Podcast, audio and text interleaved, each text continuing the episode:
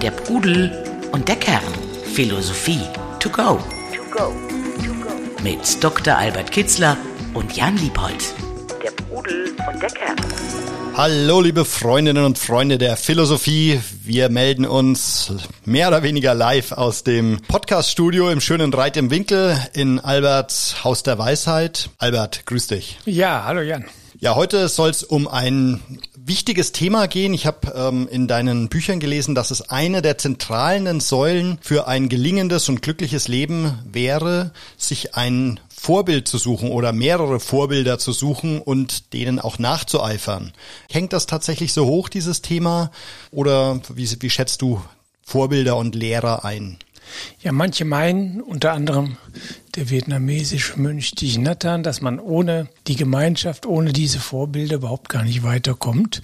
Ja, kann ich ja gleich mit einem Zitat anfangen von Konfuzius. Wer nicht in den Fußspuren anderer wandelt, kommt nicht ans Ziel.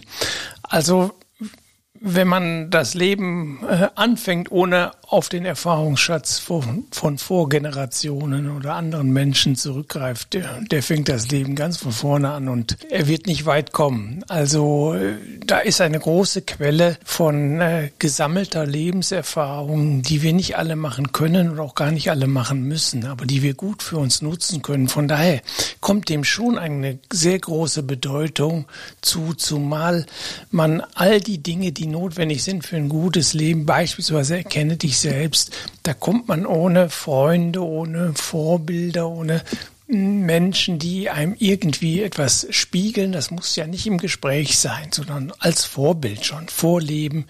Da wird es schwierig. Gleichzeitig gibt es ja in der Anfangsphase des Lebens automatisch Vorbilder und Lehrer, die uns in gewisser Weise per Zufall zugeordnet werden, die uns aber offensichtlich maßgeblich beeinflussen.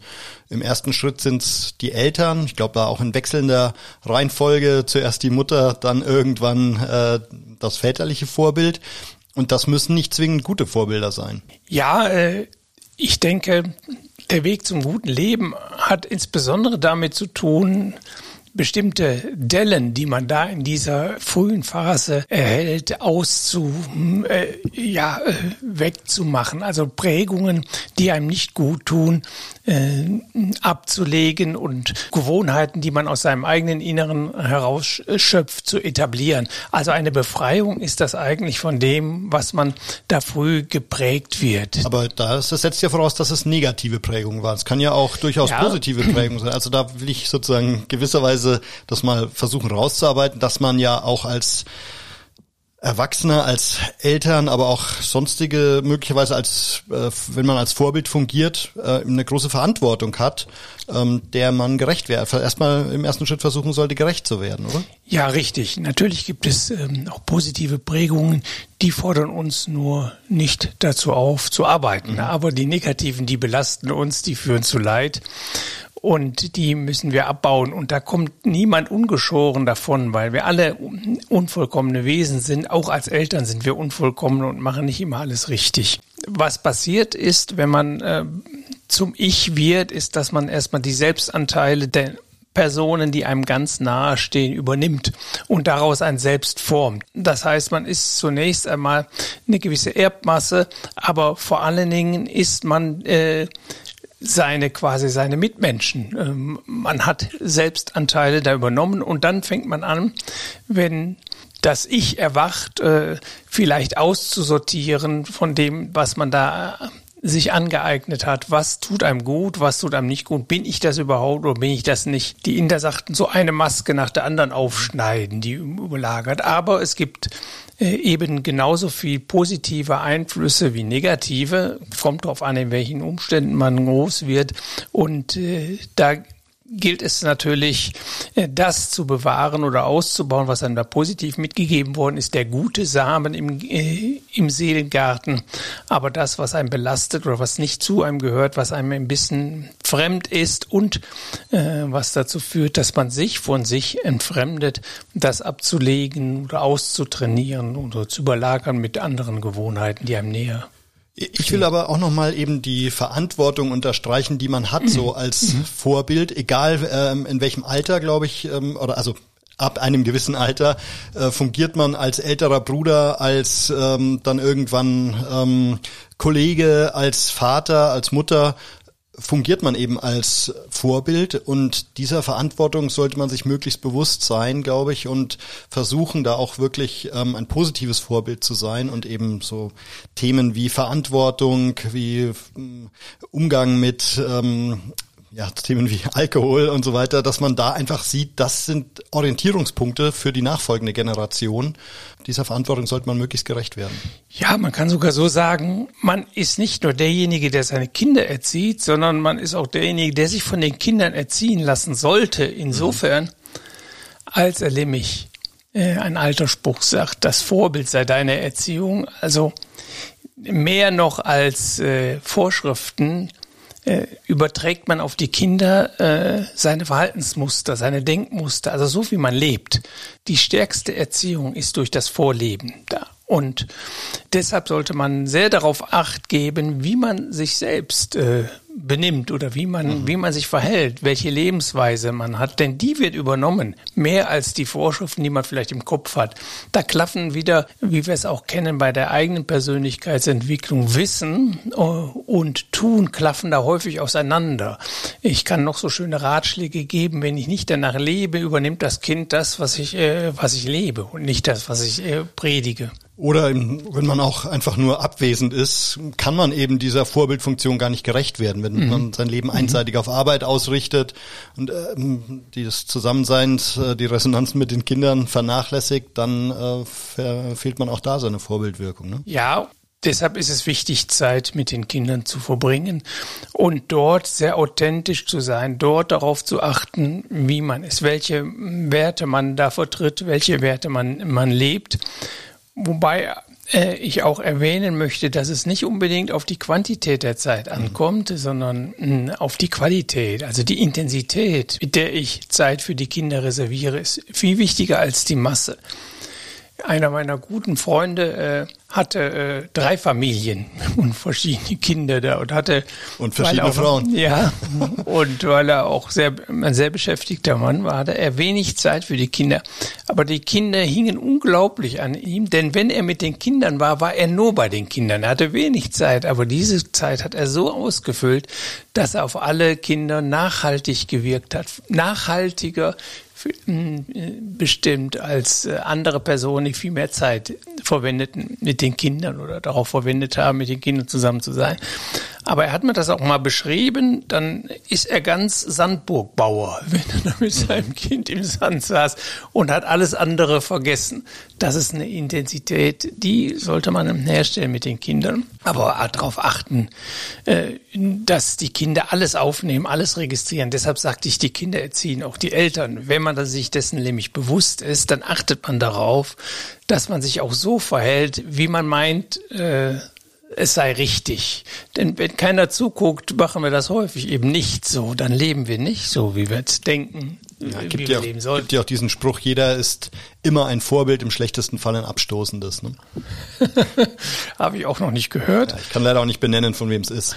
Aber gehen wir doch mal zurück äh, zu ähm, der übergeordneten ähm, Thematik, eben Vorbilder und Lehrer. Kannst du mal sagen, so wenn du auf dein Leben zurückschaust in den verschiedenen Phasen, ähm, wer waren da so deine Vorbilder, an denen du dich orientiert hast, die Lichtgestalten, denen du nach, nachgeeifert hast? Ja, wir kommen zum zweiten Teil des Vorbilds. Als du vorhin von den Eltern sprachst, da fiel mir ein Spruch von Seneca ein, den ich immer sehr schön fand. Seine leiblichen Eltern kann man sich nicht aussuchen, seine geistigen aber sehr wohl.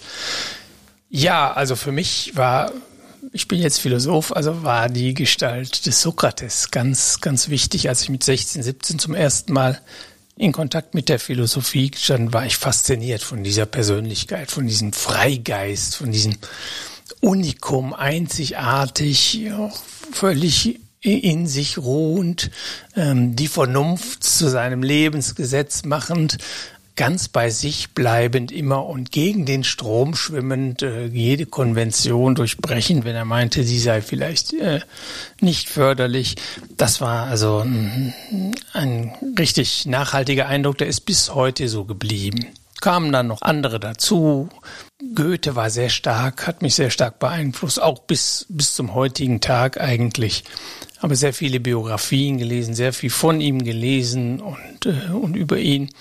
Äh, aber auch schulische Lehre spielten da eine Rolle. Mein Doktorvater war eine außerordentliche Persönlichkeit, an die ich heute noch immer wieder in bestimmten Situationen denke und mir erscheint sie dann und sagt, was ich äh, und wie ich es zu tun hatte. Er war sehr gründlicher Wissenschaftler und der sehr genau war und manchmal, wenn ich dann äh, so an die Zitierweise denke oder wie weit vertiefe ich ein bestimmtes Thema, da denke ich an ihn, erscheint er mir und dann weiß ich auch, wo, wo ich anzusetzen habe so begleiteten diese Personen mich hm, andere, der Kreis kann dann erweitert werden, Epikur, Konfuzius insbesondere.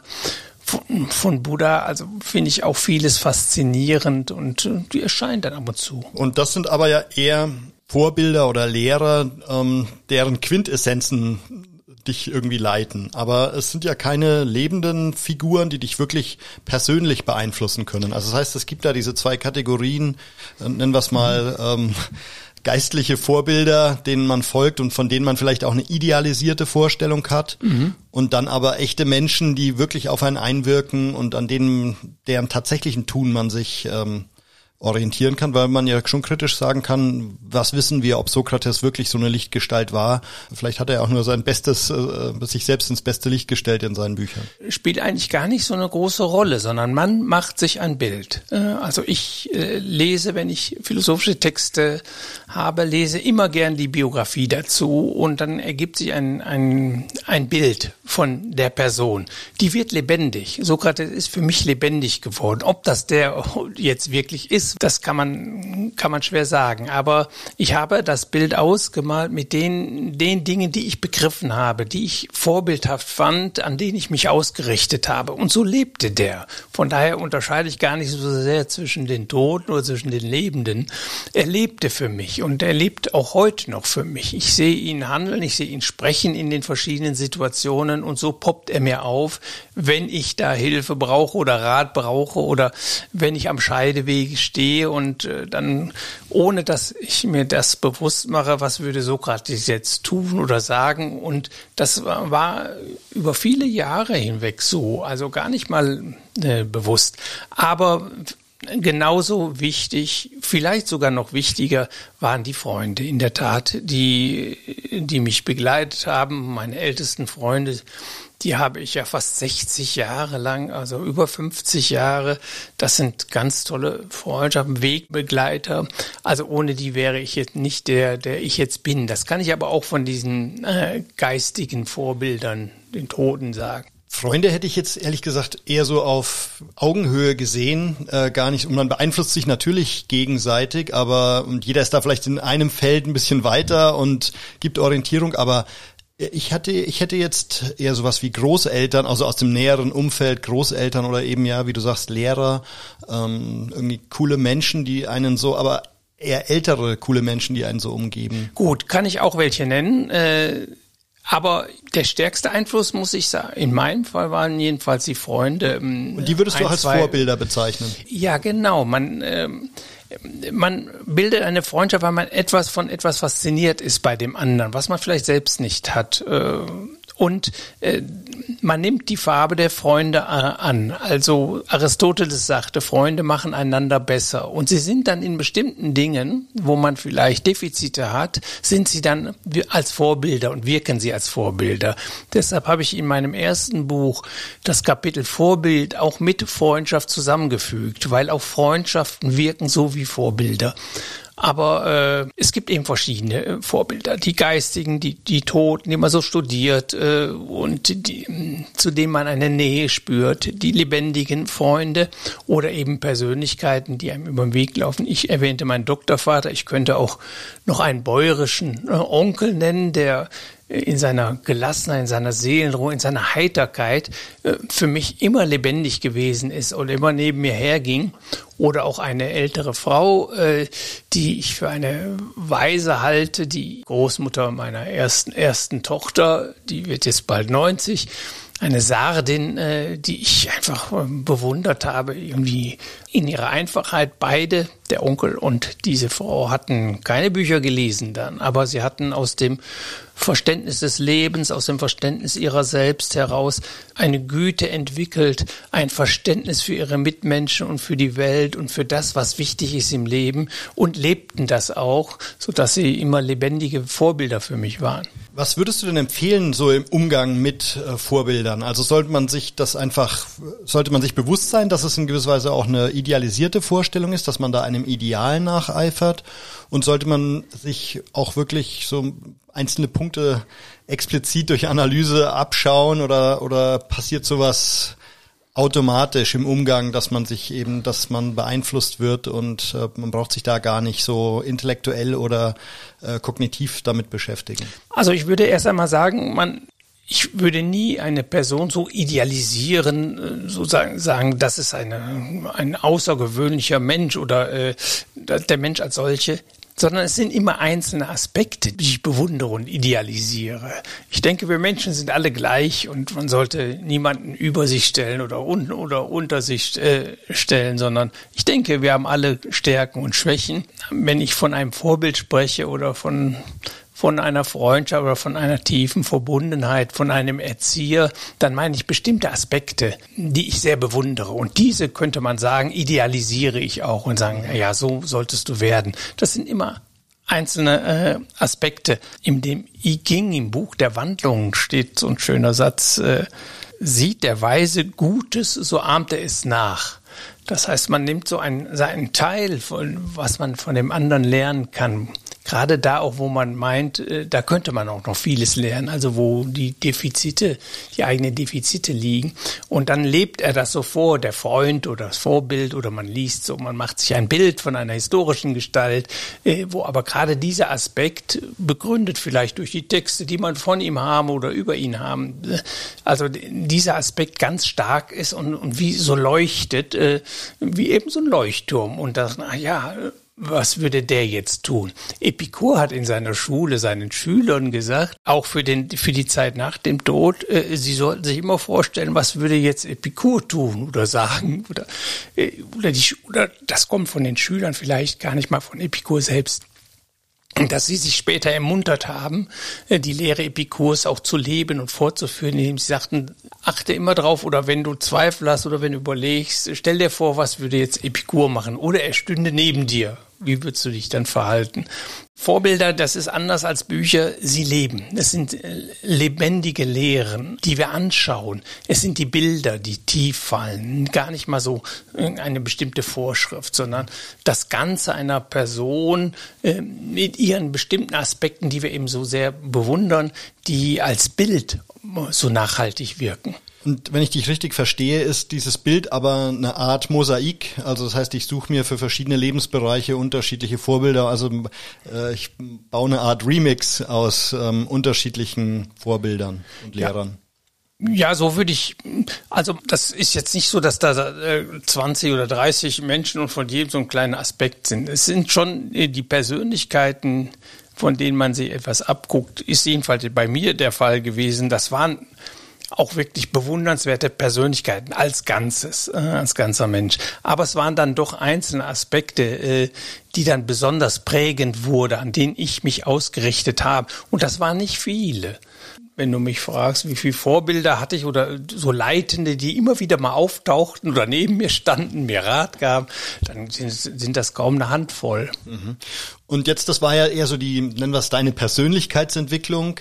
Ähm, hattest du auch so im beruflichen Kontext Vorbilder? Also beispielsweise, was ich natürlich am spannendsten finde, ähm, auf dem Weg zum äh, Filmproduzenten oder du wolltest ja, glaube ich, eigentlich auch Regisseur werden? Ja, äh, wenn man Kunst macht, da hat man Kunstwerke vor sich, die man besonders liebt. Also ich hatte äh, ein halbes Dutzend großartiger Regisseure, die Filmkunst gemacht haben. Ich gedacht habe, solche Filme musst du machen. Ingmar Bergmann, Tarkovsky, Michelangelo Antonioni, Robert Altmann. Also könnte ich noch einige nennen. Das, äh, aber es war da nicht so die Person, wobei ich mich bei Ingmar Bergmann auch ein bisschen mit der Person beschäftigt habe oder auch mit Tarkovsky, der hat auch ein sehr schönes Buch geschrieben und auch da Aspekte fand, die mich sehr äh, gefesselt haben oder ähm, inspiriert haben. Aber es war nicht so als Personen Vorbilder, sondern es waren ihre Werke, wo ich gedacht so etwas musst du, so etwas musst du schaffen. Beim Produzentendasein war es dann schon etwas anders. Da gab es ein, zwei Produzenten, die sehr viel Arthouse-Movies gemacht haben, wo, die ich bewunderte. Aber auch da kannte ich die Personen zu wenig. Sie standen nicht ständig neben mir und ich wusste auch gar nicht, wie die so von ihrem Werk her, von ihrem Ergebnis her und dass sie in vielen sehr tollen Filmen beteiligt waren, äh, dachte ich, ja, da musst du, dahin musst du dich entwickeln. Das fand ich dann schon gut. Aber es war dann nicht so das, was ich als typisches Vorbild nannte. Das geht von der Person, von dem Mensch aus und das äh, da äh, habe ich äh, ja von den menschlichen Qualitäten, die haben dann größere Wirkung auf mich gemacht als die, als die Ergebnisse. Denn, denn du musst ja deinen eigenen Film machen, du kannst ja nicht einen Film kopieren und du auch deinen eigenen Stil finden äh, in der Kunst.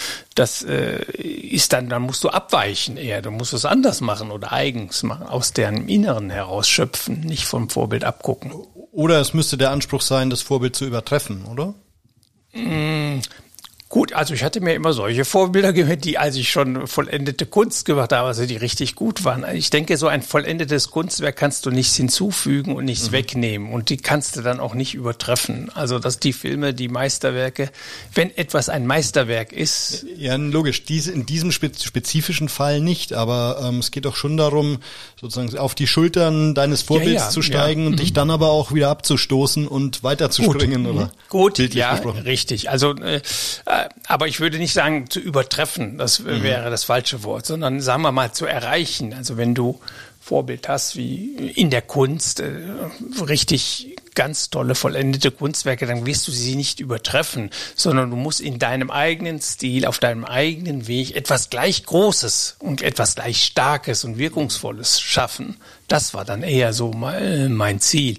Weil man das ja, wie du auch schon sagtest, idealisiert. Man nimmt diese Aspekte, die man so toll findet, oder man nimmt das, das Werk als solches, was man so toll findet, man macht ein Ideal daraus und dann Ideale kann man, ist eigentlich per Definition etwas, was man nicht übersteigen kann, dem man sich annähert und vielleicht erreicht man es hier oder da auch mal, das wäre wunderbar, aber man übersteigt es nicht. Was würdest du denn jetzt den Hörerinnen und Hörern so empfehlen, wenn die mh, hm, das Gefühl haben, ich habe eigentlich jetzt nicht so, ich könnte jetzt wenige Vorbilder benennen. In welchen Teichen sollten sie fischen? Wo sollte man schauen? Ich habe verstanden am Anfang, du hast schwerpunktmäßig jetzt äh, bei den großen Philosophen nach zumindest historischen Vorbildern äh, gesucht, aber ich denke auch so ein Dalai Lama ist wahrscheinlich auch für dich ein mhm. äh, aktuelles Vorbild. Also das wäre wahrscheinlich ein Bereich, wo man mal schauen sollte, an wem kann man sich orientieren, aber wo würdest du weiter suchen? Ja, also historisch ist das leichter, weil die Persönlichkeiten dann schon mh, mm, in ihrer ganzen Breite und Fülle äh, da sind die Geschichte hat ein Urteil über sie gesprochen. Über Zeitgenossen weiß man das nie so genau. Ich denke, es gibt ganz einfache Wegweiser. Man muss sich öffnen, den lebenden Menschen, dem, der literarischen Figur, dem Autor oder dem Künstler, einfach versuchen, ihn zu verstehen. Und dann wird man von etwas angerührt, was einen ja anzieht. Ne? Das ist, also wenn man da darauf achtet, wird man da immer Dinge finden, die man spannend findet, die man toll findet. Ach, das hat er. Also, es kann mir gar kein Menschen vorstellen, vorstellen, der solche Erlebnisse nicht hat. Da sagt, Mensch, das hat der andere aber toll gemacht oder da, wie er sich so verhält, das ist ja großartig. Also dann, man wäre außerordentlich überheblich oder von sich eingenommen, wenn man nicht irgendwie andere Menschen, äh, Lebende oder Tote, äh, entdeckt, die bestimmte Dinge haben, die man nicht hat, bestimmte Qualitäten, die man nicht hat und die man bewundert. Also man muss sich einfach von seiner Bewunderung leiten lassen, weil man sieht, ach, das hat er aber toll gemacht. Und ja, wie hat das denn gemacht? Und dann sollte man das dann irgendwie übernehmen oder sich kritisch hinterfragen, ja, ich kann es noch nicht so, aber sollte ich nicht mal versuchen, mich da in diese Richtung zu entwickeln? Das ist doch schön. Also, dass man solche Erlebnisse nicht hat im Umgang mit Menschen, dass man da einen trifft und denkt, ach, das macht er aber toll, der malt vielleicht und man will vielleicht malen, hat es bis jetzt noch nicht geschafft und der malt regelmäßig, ach, klasse, mache ich nach. Also es, es vergeht kein Seminar, wo ich nicht bei meinen Seminarteilnehmern hier oder da so Dinge sehe, die ich sage, klasse, äh, ja, da sollte ich auch mal versuchen. Und wie, oder was empfiehlst du, wie verfährt man in der unschönen Situation, dass sich so ein Vorbild vielleicht auch mal entzaubern kann.